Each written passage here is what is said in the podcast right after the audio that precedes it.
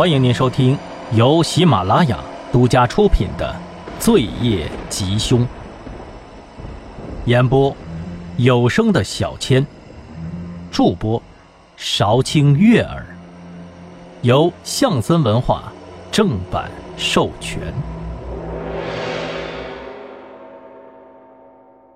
第十八章，怎么了？你说呀！李明耀着急的问道。王旭东望着易星说道：“你是说，赵百康已经知道了我们在调查那几个富商的事儿了？”“嗯，是的，他就是为了这个来套我的话的。”但是这……王旭东显得更加的局促了。这这事儿我还在跟师傅商量着呢。没有正式提出调查申请啊，也没有去找人开始调查呀，他是怎么知道的呢？话音落下，屋里一片寂静。易星愣住了，难道有内鬼吗？丁文璐因为隔壁的组忙不开，被借调出去了，暂时对此事并不知情。剩下的四人中，张浩是负责网络安全技术的。算是半个宅男，每天一有空就打游戏，几乎是不可能有什么其他交往的。李明耀和汪旭东师徒俩刑侦办案的老搭档了，一身正气，为人耿直，也不太可能泄密。而一星痛恨犯罪，嫉恶如仇，那么这个消息是怎么流出去的呢？汪旭东，张浩突然意识到了什么，还有老李一星。把你们三个的手机给我，快！三个人一头雾水的看着张浩，哎，快快快，给我呀！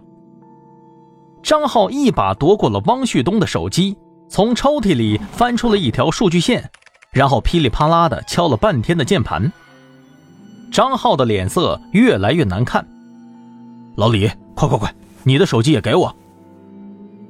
张浩平时嘻嘻哈哈的，这会儿突然严肃了起来。整个房间的温度似乎都被他给拉低了。还是一样的，张浩熟练的连上了李明耀的手机，在电脑前噼里啪啦的敲击了半天，脸色又黑了一个度。一星，你的。一星也把手机递了过去，连上电脑以后，张浩的脸色已经黑到了底了。嗯，这就对了，就是这个。张浩指着屏幕上一个乱码的文件，板着脸说道：“你们最近有没有谁传过很奇怪的文件呢？或者说出去以后用过公共网络的？再或者有没有人碰过你们的手机呀？都好好回忆一下，你们的手机被人给监听了。”易星沉默了，他仔细查找起这几天的回忆。他除了在刑侦局。就是在学校或者家里，哦对，前几天去过段天狼的酒吧。但是易星一直都使用的是手机的流量，根本没有用过其他地方的公共 WiFi。如果说是下载了什么奇怪的东西的话，那就只有袁浩曾经给自己发过邮件，而那个邮件的附件，他后来也转发给了大家。什么？难道是？张浩把自己的手机也接上了电脑，在他的手机里也找到了这份文件。好了，你们的手机我已经处理好了，他不再会监控你们的信息了。现在我来试试看，能不能查找到他第一次运行的时间。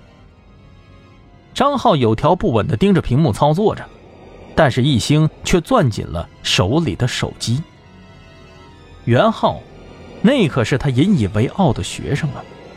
袁浩本科也是滨海市医科大学毕业的，学的是临床医学专业，研究生跨专业考到了自己的门下。丁文璐曾经猜测过，凶手很有可能精通医学，起码对人体的构造要有相当的了解，而袁浩本科的专业显然包含了这些要素，但是他没有作案的动机呀。袁浩跟赵思思应该是素不相识的呀。从凶案现场来看，凶手最起码是精心准备了四五个月。袁浩有必要精心策划半年，然后跑去杀一个陌生人吗？就在这时，我靠！张浩突然惊呼了一声，看着屏幕上不断蹦出的乱码，他赶紧启动应急软件，强制关闭了程序。我靠！他丫的，吓我一跳！多亏我机智啊，在沙河隔离运行了程序，网也没有用局里的。这对面有点东西啊，还想反过来咬我一口呢。张浩瘫倒在椅子上，一副刚打完架的样子。你行不行啊，老张？汪旭东凑上来拍了拍他。别一惊一乍的，我跟师傅研究半天了，我俩这几天除了在组里传东西，可啥也没整。是不是你小子偷摸下什么高清大片给带进来的？张浩一把推掉了汪旭东的手，滚滚滚滚滚！我可没有你那么三俗。一兴决定暂时还是不提袁浩的事，等到他自己查到证据再说。如果袁浩真的做出了伤天害理的事情来，他一兴第一个站出来不答应。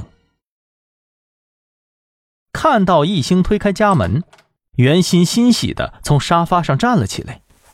呀，有新裙子？一兴问道。是新裙子。袁心很开心的转了一圈。哥哥买的。一兴摸了摸袁心的头，真好看。说完，就回房间换衣服去了。这条连衣裙是短袖款的。看到一兴回房间，袁心有一些失落的低下了头。这一低头不要紧，一眼就瞥见了他自己手腕上盘踞着的几条像爬虫般的丑陋疤痕，那是他屡次割腕自残的痕迹。他不禁在心里感叹：这样难看的他，怎么能配得上一星呢？对呀，怎么样才能配得上一星呢？袁心越想越难过，突然失了神，伸手拿起了茶几上的杯子，用力向边缘一敲，当啷一声，玻璃杯就碎成了锋利的锯齿状。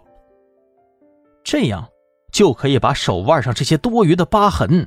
给弯掉了吧！欣欣听到声音，袁浩从厨房里冲了出来，一把控制住了妹妹。一看墙上的时钟，果然已经错过了袁心服药的时间了。一兴听到了客厅里的响动，也赶紧出来帮忙，把药拿来给袁心服下。一直等到袁心安静了下来，他们才放心的松开了手。过了一会儿。袁心清醒了过来，眼神迷离的看着两个人。你太累了，一兴说着，小心的把他扶了起来，安慰他：“听话，先去睡一觉，睡觉起来就好了。”袁心十分听一兴的话，温顺的回到了房间，乖巧的躺到了床上睡下了。一兴反手关上了卧室的门，低声说道：“没什么事儿了。”可能是我最近太忙了，对他的关注少了一些，他很敏感的。去弄你的吧，我也来帮忙。你看你穿的。袁浩这才反应了过来，自己挂了个围裙，满屋的跑，尴尬的挠了挠头。两个大男人就这样进了厨房，袁浩低头切着菜，心事满满。老师，你说欣欣会不会一辈子都这样啊？袁浩啊，双向情感障碍的话，发病率仅有百分之一到百分之三，但是治愈以后复发率极高，是不太乐观的。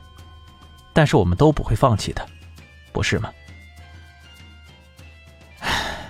老师，我好后悔。袁浩转过了头来，对着易星哽咽的说着：“要是父母车祸以后……”我没有一味的打工赚钱，